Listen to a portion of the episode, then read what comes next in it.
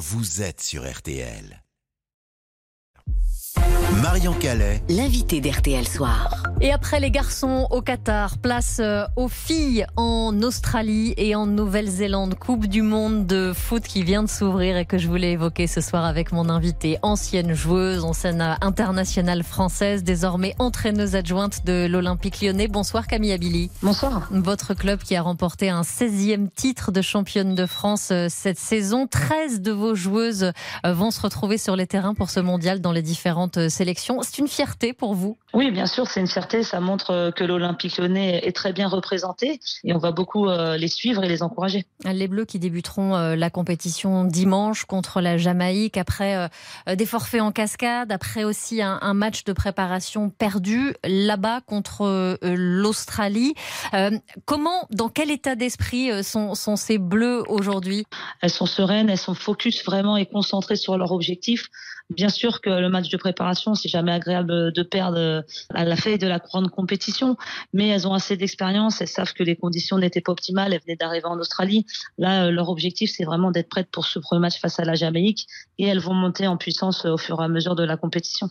Cette compétition qui commence donc avec l'ambition de prendre euh, encore plus d'ampleur. D'ailleurs, l'une des ambassadrices euh, du foot, hein, l'américaine Megan Rapinoe, a estimé qu'il y avait une vraie opportunité de faire sauter le couvercle en termes d'un impact euh, médiatique et, et marketing. Après la France, ce mondial en Australie et en Nouvelle-Zélande, il pourrait encore permettre d'aller plus loin, selon vous, Camille Abili? J'espère. C'est vrai qu'elle a raison. Euh, Megan Rapinoe, c'est important. C'est, on sait que c'est sur ce genre de compétition qui est regardé euh, au niveau mondial que l'on peut faire grandir notre discipline parce qu'il y a encore du travail et on veut que nos Françaises réussissent. Ça permettre à beaucoup de petites filles aussi de s'identifier, de vouloir faire du foot, aux gens de venir au stade. Et ça, c'est vraiment important pour le football féminin français. Vous dites qu'il y a encore du travail, vous, euh, vous qui avez euh, longtemps évolué en équipe de France, qui avez euh, plus de 180 sélections avec l'équipe de France. Justement, il manque quoi aujourd'hui? Qu'est-ce que c'est ce travail qui reste encore à fournir pour la Coupe du Monde féminine de foot? Bah c'est, Déjà, c'est de gagner un titre avec l'équipe de France, comme je disais, pour avoir cette reconnaissance au niveau national et avoir un vrai impact, je pense, sur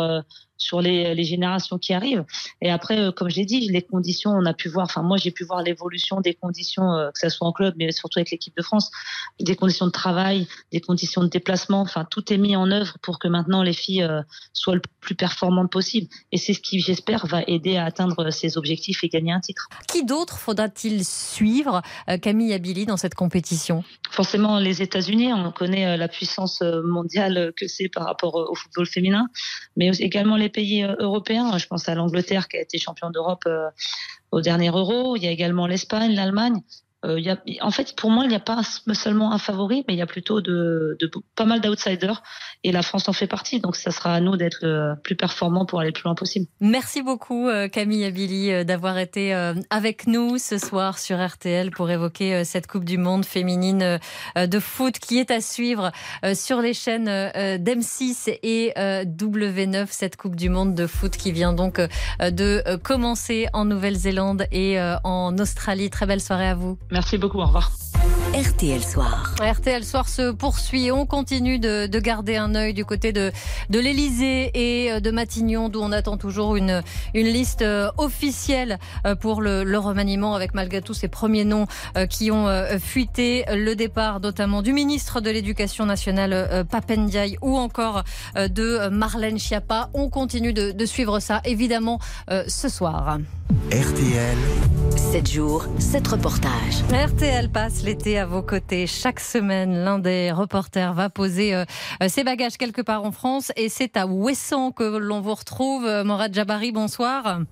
Bonsoir Marion. Toujours gourmand avec ce soir un, insecte que, que l'on trouve là-bas, l'abeille noire. Exactement, et, pour les, les, voir de plus près, j'ai enfilé une, une combinaison blanche pour éviter de ne pas me faire piquer. Et à mes côtés, Christophe, apiculteur depuis 14 ans. Il y a des abeilles partout là. Là, ça me fait un bon paquet. Hein.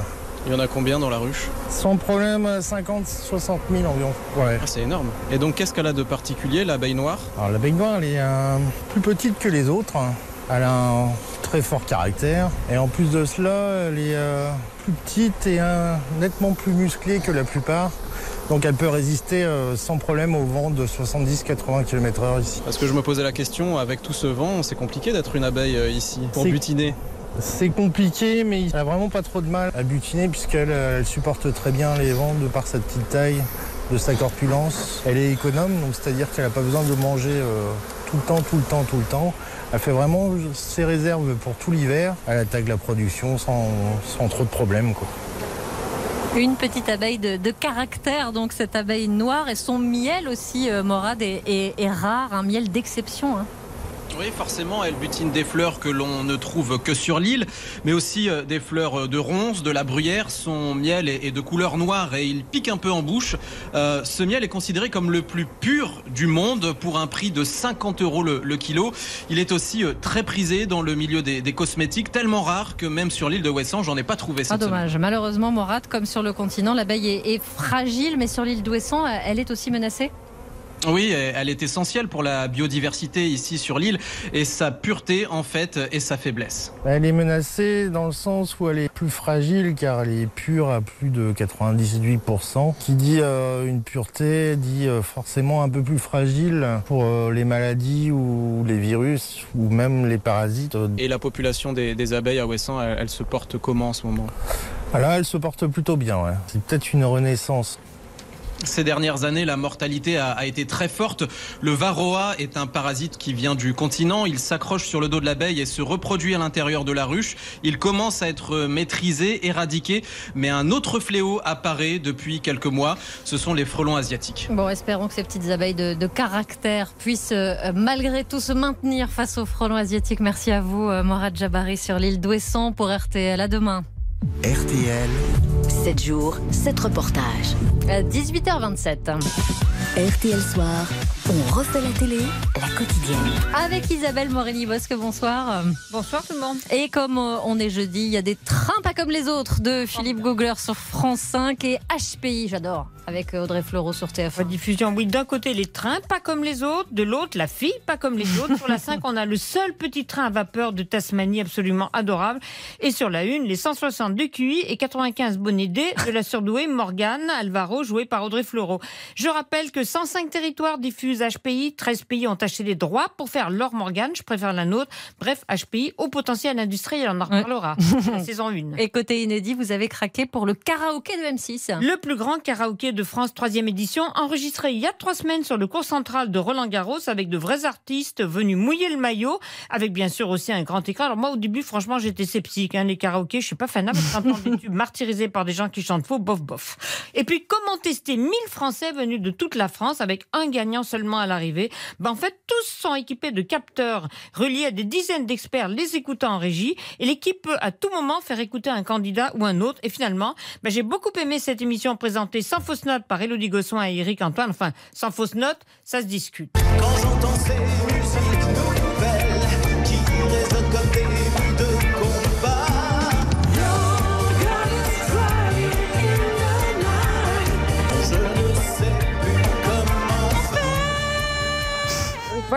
Vous avez reconnu l'artiste? C'est Jérôme Anthony, c'est un excellent chanteur. Et outre le karaoké, le spectacle est vraiment divertissant. Certains candidats convaincants, comme l'affiche de Michel Bernier qui chante très bien du Gims. Et alors, j'avoue, je termine sur cet air que j'adore, c'est le groupe La Petite Culotte. Mais c'était qui? Mais c'était qui? Mais c'était qui? Mais c'était qui? Mais c'était qui?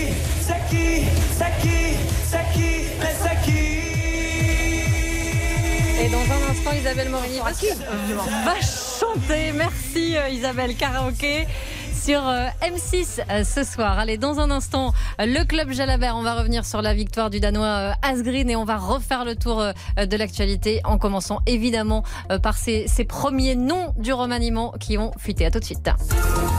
RTL Soir,